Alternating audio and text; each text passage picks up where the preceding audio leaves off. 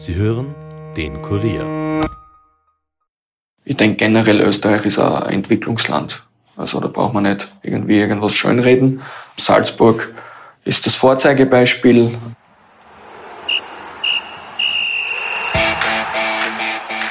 Auf Rapid wartet beim WRC ein echtes Finalspiel. Die Wiener kämpfen um den dritten Bundesligaplatz, der die fixe Teilnahme an einer Europacup-Gruppenphase und damit Millionen bringen würde. Im Vorfeld haben meine Kollegin Caroline Krause-Sandner und ich mit Rapid-Trainer Ferdinand Feldhofer gesprochen über die Offensivprobleme, einen Neuanfang im Sommer, Talent Yusuf Demir und noch einiges mehr. Aber hört doch am besten selbst. Mein Name ist Stefan Berndl und das ist die Kurier Nachspielzeit.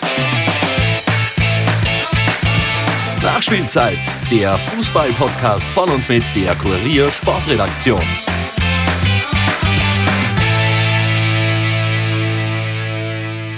Herzlich willkommen zurück zu einer neuen Episode. Es ist heute eine etwas andere und das liegt nicht nur daran, dass ich mit Kollegin Caroline Krause-Sandner gemeinsam durch den Podcast führe. Hallo liebe Caro. Hallo Stefan. Sondern es ist speziell, weil wir heute bei Rapid im Trainingszentrum zu Gast sind und das natürlich nicht ohne Grund. Wir freuen uns ganz besonders Rapid-Trainer Ferdinand Feldhofer bei uns begrüßen zu dürfen. Herzlich willkommen und danke für die Zeit. Ja, gerne. Herzlich willkommen im Trainingszentrum. Steigen wir vielleicht gleich kurz zum Aktuellen ein, zur Liga. Man hat ja irgendwie schon gehofft, oder Sie haben wahrscheinlich gehofft, dass es nicht ganz so lang spannend bleibt. Vielleicht hätte das nicht unbedingt sein müssen, aber jetzt nach der 0 zu 1 Niederlage gegen Salzburg geht es doch nochmal um ein quasi Finale zum WRC. Jetzt ist noch alles möglich von Platz drei bis Platz fünf Und es ist aber doch so, dass auf dem Vizemeistersturm Graz zwölf Punkte fehlen, auf Salzburg ähm, 26 Punkte fehlen, trotz Punkteteilung. Wie, wie geht's Ihnen damit und, und mit, dem, mit der Aussicht jetzt auf dieses quasi Finalspiel? Ja, die Punkte, also ich bin ja erst während der Saison gekommen, relativ spät und da war schon klar, wie schwierig die Ausgangssituation wird, über, überhaupt ins obere Playoff zu kommen. Und das war einmal das oberste Ziel und das wichtigste Ziel, äh, was mir mitgeteilt wurde, dass ich errei erreichen soll. Ähm, dann war es so, dass ich Europacup Gott sei Dank auch noch ähm, ein kleines Highlight äh, miterleben konnte oder einen Beitrag leisten konnte mit dem Sieg in Genk, wo wir dann in die K.O.-Phase aufgestiegen sind und trotzdem als Wiener Derby und Admira dann vier Punkte noch gesammelt haben.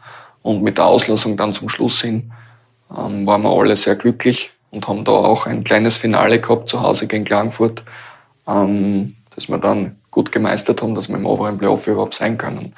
Und dann Meisterplayoff oben oder auch das untere Playoff ist, wie man mitkriegt, sehr eng. Und wenn man jetzt nur das Beispiel im unteren Playoff, glaube ich, Ried, die könnten noch in Europa landen nächste Saison und gleichzeitig aber auch absteigen. Also das ist schon sehr, sehr hart und ich denke, keiner wünscht sich bis zur letzten Runde, ähm, dass es dann wirklich so spannend ist und, und so viele Szenarien noch möglich sind. Und das ist alles andere als angenehm, glaube ich, vor allem im unteren Playoff. Mhm.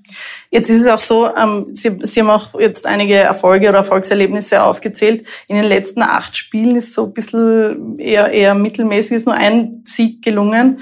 Es scheint irgendwie diese Effizienz im Abschluss ein bisschen zu fehlen. Sehen Sie das auch so? Ja, nicht nur das. Also ähm, wie gesagt, die letzten acht Spiele, neun Spiele, wenn wir jetzt hernehmen, wir sind im oberen Playoff, alle Spiele sehr eng. Ich glaube, haben wir überhaupt ein Spiel mit einem Tor mehr. Ich glaube nicht, nein, es waren drei Unentschieden, dreimal mit einem Torunterschied ja, verloren. Also eben, äh, es ist wirklich sehr knapp, mhm. aber ich glaube, auch bei den anderen, ähm, wir haben in Salzburg in der 94. Minute noch das Siegtor für Salzburg hinnehmen müssen. Wir haben jetzt da, glaube ich, unser bestes Spiel von der Leistung gemacht, obwohl wir alles andere als gute Vorzeichen hatten, wenn wir, wie wir wissen, mit den Ausfällen. Und ich denke, wir sind auf einem guten Weg. Wir, haben, wir stecken mitten in einer Entwicklung und es geht gar nicht anders. Also der Zeitpunkt ist nicht ideal dafür, aber die Meisterschaft gibt einfach keinen anderen Raum für Entwicklung her. Mhm. Sie haben jetzt vorher schon die Punkteteilung, oder wir haben es vorher schon angesprochen, die Punkteteilung. Es ist jetzt die letzten Wochen wieder auch vermehrt über dieses neue Format diskutiert worden, das jetzt seit vier Saisonen da ist. Etwa bei Ried, die erst noch um die Meistergruppe gekämpft haben, jetzt bis vor kurzem theoretisch sogar der Abstieg gedroht hat. Wie sehen Sie das? Sie sind ja auch gekommen und es war die Aufgabe, quasi ins obere Playoff zu kommen. Auch dieser Blick auf den Strich und auf diese Teilung, ist das schon der Weisheit letzter Schluss, dieses Ligaformat, wie es jetzt ist, oder was gehört da eventuell geändert, damit das für alle Vereine etwas fairer ist? Weil an der Dominanz Salzburgs hat sich ja dadurch nichts geändert. Ja, fair ist es nicht. Also es ist Spektakel, es ist Spannung bis zum letzten Tag, aber fair ist ganz was anderes. Also das ist uns allen bewusst. Und Spannung, ja, es hat sich jeder mehr erhofft an Spannung gegenüber Salzburg, sage ich mal, aber das hat uns auch etwas Besseren belehrt und ja, also es kostet viele Jobs, es kostet Existenzen und man sollte, glaube ich, schon darüber nachdenken. Mhm. Das ist eine sehr eindeutige Aussage in diese Richtung. Ähm, vielleicht noch mal kurz zurück zu den Ausfällen. Ja? Also Rapid hat ja mit vielen Verletzten zu kämpfen und, und, und viele Ausfälle haben sich auch in den letzten Wochen gehäuft. Ist das Zufall oder hat das mit der übermäßigen Belastung vielleicht zu tun? Oder sehen Sie da auch irgendwelche De Defizite in der Trainingssteuerung? Ja, wenn ich die sehen würde, dann hätten wir es schon geändert. Danke für den Hinweis. Ähm, na, ich denke, äh, Trainingssteuerung kann man immer was verbessern, jeden Tag, aber das passt, glaube ich, im Großen und Ganzen. Ja, wir haben jetzt da durch Sperren uns auch selber geschwächt. Das, das nervt. Ähm, das nervt nicht nur dann im, im Spiel, was passiert, sondern auch die Spiele danach. Und, und deswegen sind wir jetzt eigentlich seit ich da bin täglich am Basteln und, und am Werken, dass wir immer eine schlagkräftige und konkurrenzfähige Mannschaft auf den Platz bringen. Die Ausfälle könnten ja natürlich Trainingssteuerung, ähm, unglückliche Situationen etc., ähm, Vertragssituationen vielleicht, also das kann man ja nicht ausschließen, ähm, ob dann alle wirklich noch hundertprozentig bei der Sache sind. Ähm, sie zeigen es mir nicht am Platz, aber wenn sie halt gar nicht am Platz sind, dann können sie auch nichts sagen. Mhm. Das ist ganz einfach. Ja. Wir haben nachgeschaut, 33 Spieler haben sie schon eingesetzt in 18 Spielen. Also das ist schon sehr viel. Wie, wie schwer ist es da auch irgendwie Automatismen zu finden? Ja, Nur Sie, ich. Sie persönlich oh, als Trainer. Das ist wirklich viel. Also ich habe irgendwas gehört, insgesamt 41 in, der, in dem Spieljahr ja, mit meinem Vorgänger zusammen. Ähm, ja, ist fast unmöglich. Ja, also Ganz Automatismen also, kann man da nicht irgendwie finden. Äh, da etwas zu ent entwickeln, aufzubauen, äh, Kontinuität reinzukriegen, ist, ist nahezu unmöglich. Trotzdem, mhm. wie gesagt, wir sind immer sehr nah dran und noch haben wir ja alle Möglichkeiten, unser Ziel zu erreichen. Ja. Apropos Automatismen auf Twitter. Wir haben Fans gefragt, ob sie Fragen auch an Sie haben. Da hat uns eine Frage erreicht, auch zu diesem Thema. Da ist einem aufgefallen, dass gerade bei Automatismen im letzten Drittel, wenn es da geht, darum Lösungen zu finden, dass da auch Nachholbedarf ist und dass da oft Probleme entstehen. Wie sehen Sie das? Beziehungsweise wie optimistisch sind Sie, dass sich das jetzt in den nächsten Wochen auch in der Sommerpause lösen lässt? Und um nochmal auf dieses Thema zurückzukommen, dass diese vielen Wechsel, diese vielen Spieler, die ausfallen, verletzungsbedingt oder durch Sperren, ähm, dass man das in den Griff bekommt und wie es jetzt war, 33 Spiele in 18 Spielen, dass sich das jetzt Richtung nächste Saison bessert. Also ein Spiel im letzten Drittel muss ich ein bisschen aushalten. Wir haben im Winter unseren, unsere beiden Topscorer äh, verloren. Die stehen natürlich für das im letzten Drittel, für die Qualität, für die Abschlüsse etc., für die letzten Pässe, für die letzten Entscheidungen.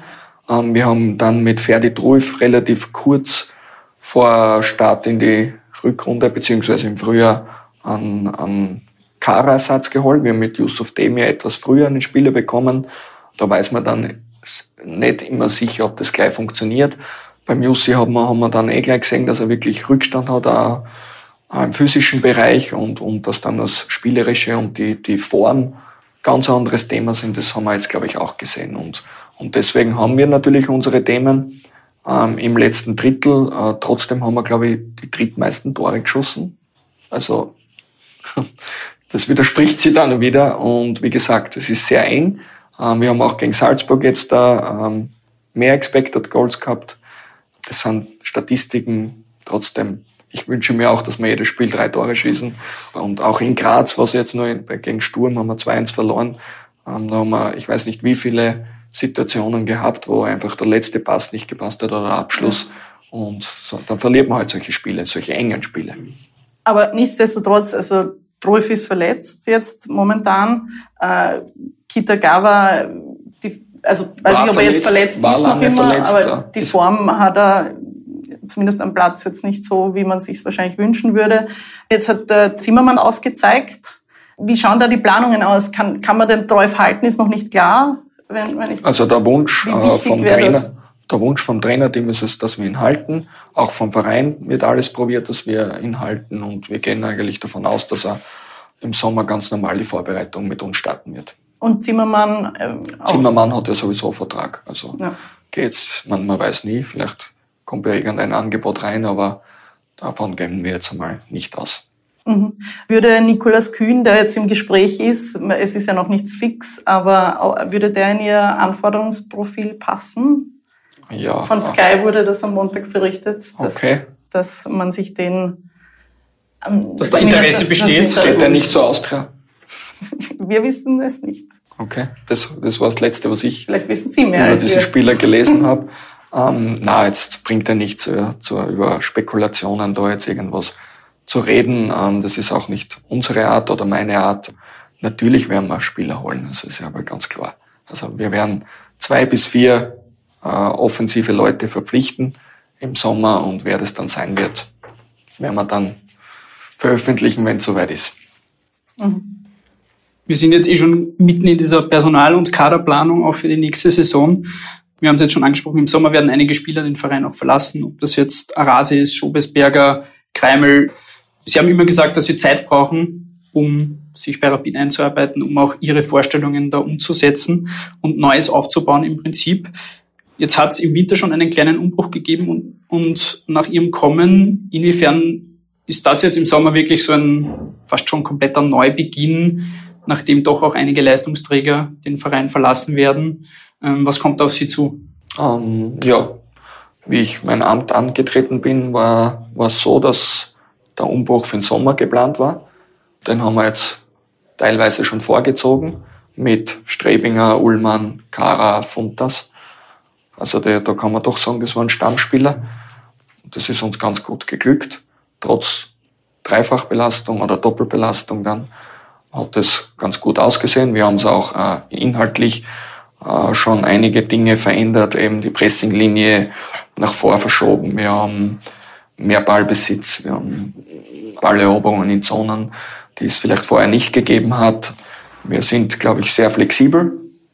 Nicht nur, weil das äh, sowieso meine Art ist, sondern auch mehr oder weniger öfters gezwungen worden dazu, dass wir einfach äh, viele Spieler bringen beziehungsweise äh, Systeme dann anpassen und, und von dem her passt das einmal. Aber im Sommer war klar, das wird dann der ganz große Umbruch und ja, es wird, wird eine tolle Herausforderung, das wusste ich auch.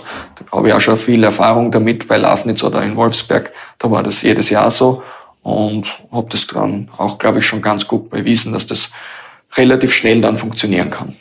Mit Krachowatz und Schobesberger fallen jetzt auch zwei Topverdiener weg äh, und zwei, die auch viel Erfahrung haben. Ähm, Sie haben jetzt auch sehr viele junge Spieler im Team, jetzt eben ein Zimmermann, der zum Beispiel jetzt im Frühjahr aufgezeigt hat. Gleichzeitig brauchst du natürlich auch die, die Führungsspieler. Wen sehen Sie da aktuell in Ihrem Team, der oder Spieler vielleicht, wenn man Mehrzahl nimmt, die diese Rolle übernehmen?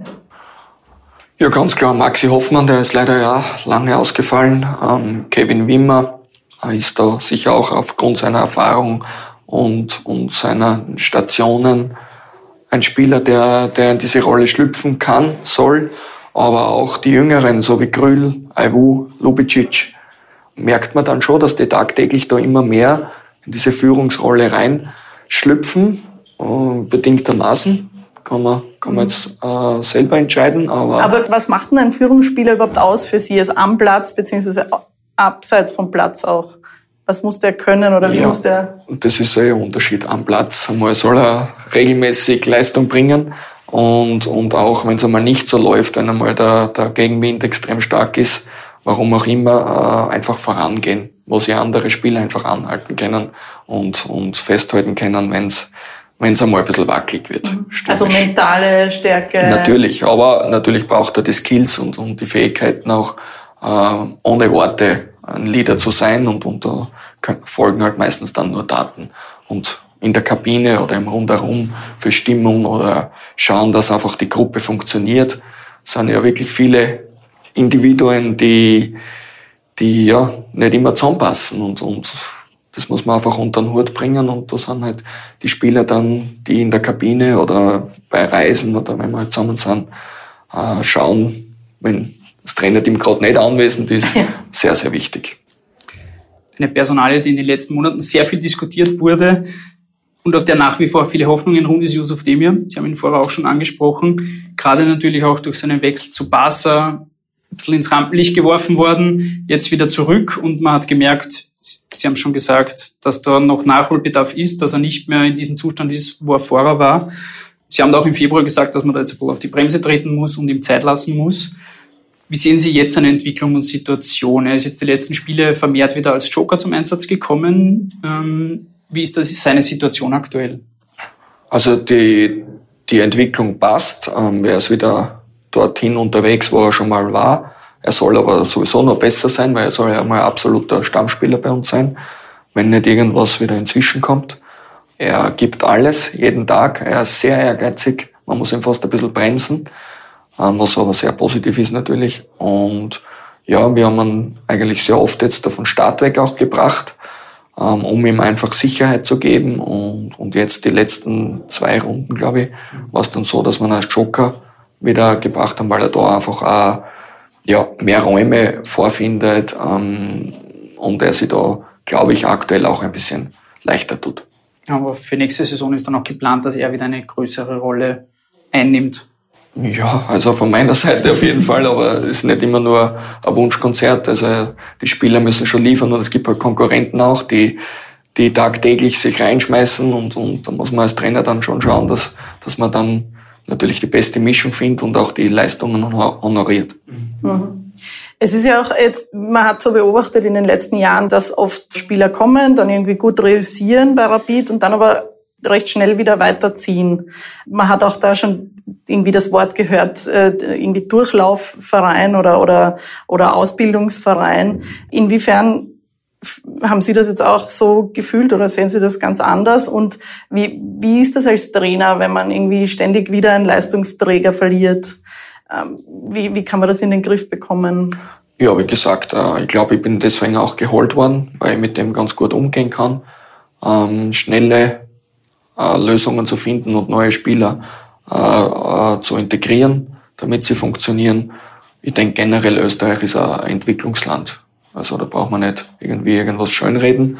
Salzburg ist das Vorzeigebeispiel. Ähm, da sprechen wir jetzt wirklich schon seit fast zwei Jahrzehnten oder eineinhalb Jahrzehnten. Die haben auch lange gebraucht, dass es dann wirklich in dieser Dimension auch funktioniert mit diesen Einnahmen. Aber jetzt irgendwann nochmal gelesen, es sind, glaube ich, das viertbeste Team oder drittbeste Team in den letzten zehn Jahren an Einnahmen oder letzten Jahren an Transfer ja, mit erlösen. Transfers und mit so irgendwie. Gerade ja. im Verhältnis natürlich zu dem, was sie ausgegeben haben für Spieler und dem, Ganz was sie genau. eingenommen haben. Und, und sie sind da sicher auch ein Vorzeigemodell im, im Scouting, äh, im, im, Nachwuchs. Und wir haben da jetzt da auch einen Weg eingeschlagen, äh, der für Rapid halt passt, weil es passt nicht jedes Konzept zu jedem Verein. Mit dem werden wir uns anfreunden müssen. Also mhm. wir haben nicht diese Millionen, dass wir sagen, ja, wir halten Spieler dann für uns Dreifache. Ja. Ähm, da können wir einfach mit, mit Ländern, mit Deutschland oder, oder England nicht mithalten. Oder auch vielen anderen Ländern. Aber prinzipiell ist es schon, also jetzt, Sie haben gesagt, nicht eins zu eins, aber Salzburg oder die, die, dieses äh, mehr auf die Akademie äh, Wert äh, legen. Sie haben ja auch selber einen Einblick in die Akademie in Salzburg persönlich durch ihren Sohn, ja. aber nicht zuletzt nur deshalb äh, wahrscheinlich. Ähm, also, dass man das schon als Vorbild sieht, aber jetzt nicht eins zu eins auf Rapid umlegt. Nein. Also, das macht meiner Meinung nach gar keinen Sinn, das zu kopieren. Also, das wird oder funktioniert dann selten. Wir haben da unsere eigene Philosophie. Wir probieren einfach Spieler zu entwickeln, die perfekt zu Rapid dann passen, so wie wir uns das vorstellen, mit dem Zocki, mit dem Steff, mit mir, mit dem Willi. Und so arbeiten wir eigentlich jetzt da ganz gut und, und ich denke, die Entwicklung passt auch. Haben Sie da schon konkrete Spieler, die Sie ein bisschen mehr beobachten von der Zweiermannschaft? Ja, ich glaube, es gibt fast keinen Spieler, der bei mir noch nicht gespielt hat ich von der Zweiermannschaft. Sagen, noch nicht in der also beobachten ist leicht untertrieben. ja, beobachten tue ich schon eher in der 16er und, und 18er. Aber bei der Rapid 2, da, da ist Beobachten schon weit vorbei. Weit, weit darüber hinaus. Sie haben jetzt in Kürze Ihr erstes halbes Jahr als Rapid-Trainer jetzt hinter sich. Ähm, wenn wir jetzt ein Zwischenfazit ziehen, was lief aus Ihrer Sicht gut und wo, haben, wo gibt es noch Nachholbedarf, vielleicht auch in Ihrer Arbeit selbst, wo Sie auch jetzt im halben Jahr gelernt haben, okay, da muss ich vielleicht etwas anders machen, als ich mir das vorgestellt habe? Gut, lief auf jeden Fall, dass wir viele junge Spieler integrieren konnten, ähm, dass wir, glaube ich, geschafft haben, dass sich die Leute mit dem Weg auch identifizieren im Stadion, wie auch jetzt bei einer Niederlage nachher eigentlich keine bösen Stimmen da aufkommen, sondern ganz im Gegenteil, sie, sie auch äh, die Leistung honorieren. Das war eigentlich das größte Vorhaben, was, was ich bei meinem Amtsantritt äh, vorgehabt habe. Und ja, die Entwicklung wäre im Idealfall natürlich äh, vorrangig gewesen, ist aber aufgrund von vielen Verletzungen, Ausfällen oder verkauften Spielern dann ein bisschen gebremst worden. Im Sommer, jetzt gehen wir dann einmal in Urlaub, hoffentlich am Sonntag, startet Rapid neu, kann man so schön sagen, wieder. Und, und freue mich drauf und wird sehr interessant, sehr intensive Zeit und wir wollen dann natürlich eine Mannschaft formen, die dann wieder, ja, vorne angreifen kann. Stichwort Urlaub. Sie haben am Anfang Ihrer Tätigkeit bei Rapid gesagt, dass Sie jetzt mal keinen Urlaub brauchen, sondern direkt losstarten, weil Sie viel vorhaben. Jetzt ist ein halbes Jahr vorbei und war doch vermutlich stressiger, als man das sich vielleicht vorstellt oder von außen auch vorzustellen ist. Wie viel Freizeit bleibt neben so einem Trainerjob als Rapid, wo es ja nicht nur um die Tätigkeit am und neben dem Platz geht, sondern da kommen Medientermine dazu etc. Äh, mit Sponsoren, Termine. Also da ist ja doch kommt doch einiges auf einen zu. Wie viel Freizeit bleibt da noch und wie versuchen Sie auch vielleicht abzuschalten, zu entspannen? Ja, mit Sport. Also Sport ist super ausgleichend dem Fall. Also ich habe es mir viel schlimmer vorgestellt, wenn ich ganz ehrlich bin. Ähm, ich habe immer ein Doppel, eine Doppelfunktion gehabt bei meinen vorigen Vereinen als, als Trainer und Sportdirektor mehr oder weniger. Äh, habe dann noch müssen Scouting betreiben, habe müssen mich mit Managern treffen, etc. rundum reisen an freien Tagen. Und hier wird mir einfach sehr viel abgenommen, weil das einfach so, so strukturiert ist und für jede Abteilung gibt es einfach Leute, die mich unterstützen. Und ich empfinde das als sehr angenehm und Freizeit ähm, als Cheftrainer, glaube ich, gibt es ja sowieso nirgends. Also das ist ja ist schwierig. Also wenn es dann um sieben am, am Abend oder acht am Abend ich bin aktuell allein im Wien, also gönn mir dann schon, dass ich irgendwo hingehe und noch gut essen gehe oder irgendwas, aber ansonsten ab und zu komme ich heim in die Steiermark, ab und zu fahre ich meinen Sohn in Salzburg besuchen. Das ist eigentlich das schwierigste Unterfangen, aber es lässt sich alles handeln. Was macht Ferdinand Feldhofer für Sport, wenn er nicht hier am Fußballplatz steht? Er probiert ein bisschen Tennis spielen. Ansonsten, ja, wir haben eine hervorragende Fitnesskammer oben und, und Laufen. Das sind so eher die Dinge kein Kickerl mit Freunden? Ah, es geht sich nicht mehr aus. Okay. Das, für, das, für das ist der Körper nicht mehr bereit. Vielleicht nochmal so, so der allgemeine Blick auf Rapid, ähm, auf, auf die Zukunft.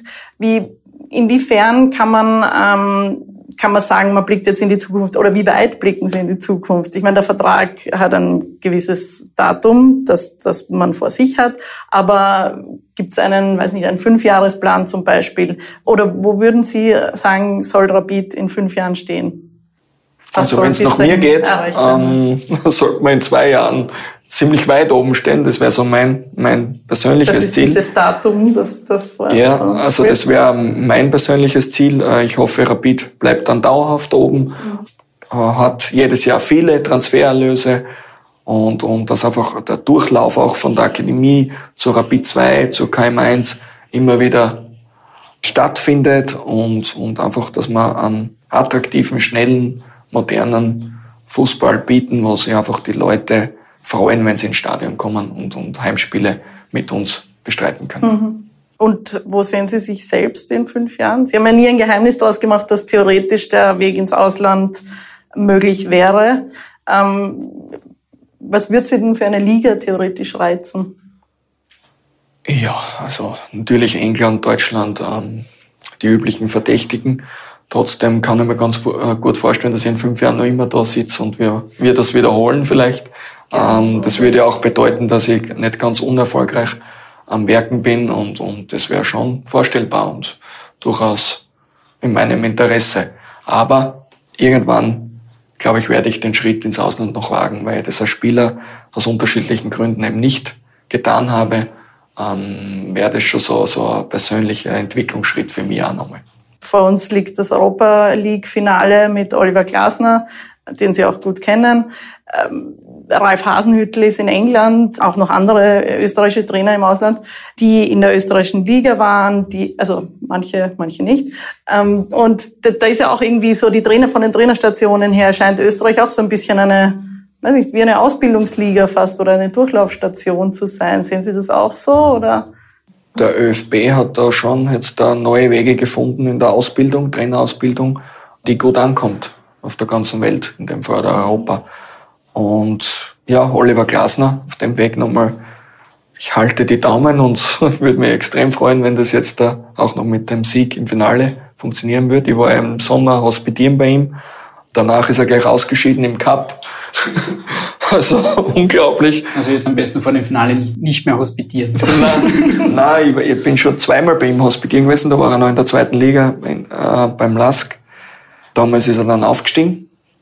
Und jetzt schaut es ja auch nicht so schlecht auf. Wenn man halt äh, ein bisschen Zeit kriegt auch als Trainer. Und, und da war ja am Anfang extrem schwierig, auch ein bisschen Umbruch, einige Spieler verloren und, und das benötigt einfach Zeit.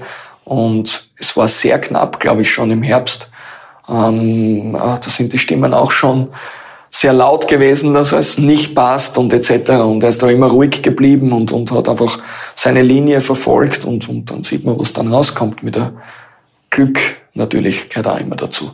Mhm. Ist das das, Sie haben es jetzt angesprochen, dass man die Zeit bekommt, um auch zu arbeiten?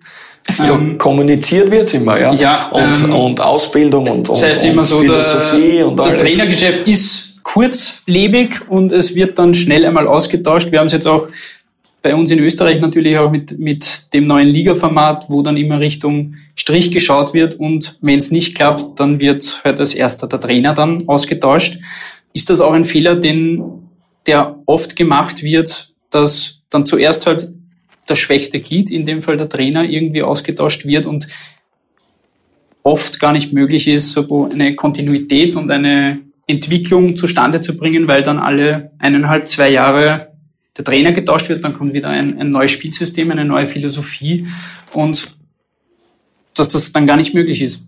Ja, kann ich, kann ich bestätigen. Also, na, ich glaube, die durchschnittliche Lebensdauer von Trainer in Europa ist 14 Monate oder 12 Monate. Jedenfalls nicht allzu lange. Und, und jetzt hat man vor ein paar Tagen einmal mal gesagt, wenn man einen Vertrag unterschreibt als Cheftrainer, das ist gleichzeitig, man unterschreibt die Kündigung. Also das ist part of the game mittlerweile. Das ist, glaube ich, auch ein Zitat von Peter Backholt, Wirklich? der auch gesagt hat, ja, also quasi, wenn du deinen Vertrag unterschreibst, unterschreibst du gleichzeitig auch deine Entlassung. Sext, ein weiser Mann, ja. hat ja auch schon einige Stationen gehabt. Ich glaube, damit muss man leben.